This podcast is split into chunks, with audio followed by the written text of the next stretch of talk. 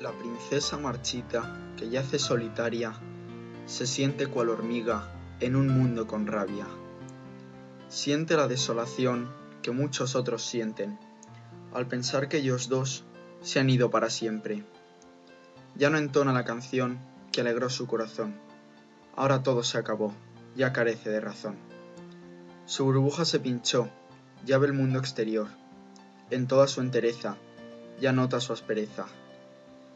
Y es que este mundo exterior es distinto al anterior, tan distinto y tan mordaz que su vida es falaz.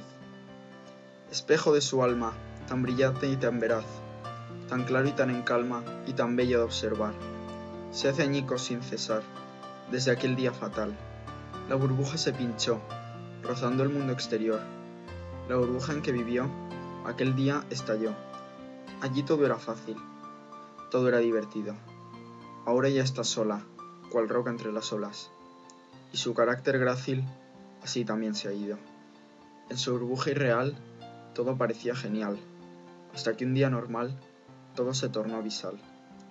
Y es que ese día se hundió, de forma inevitable, y su ánimo sucumbió al golpe de este sable.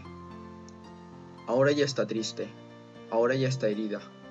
Ella antes era un cisne, chiquilla consentida ella está desolada, ella está muy perdida, su alma casi inmolada yace casi sin vida. Ya no mira adelante, ahora mira hacia el centro, y el peor de sus males solo es ella por dentro.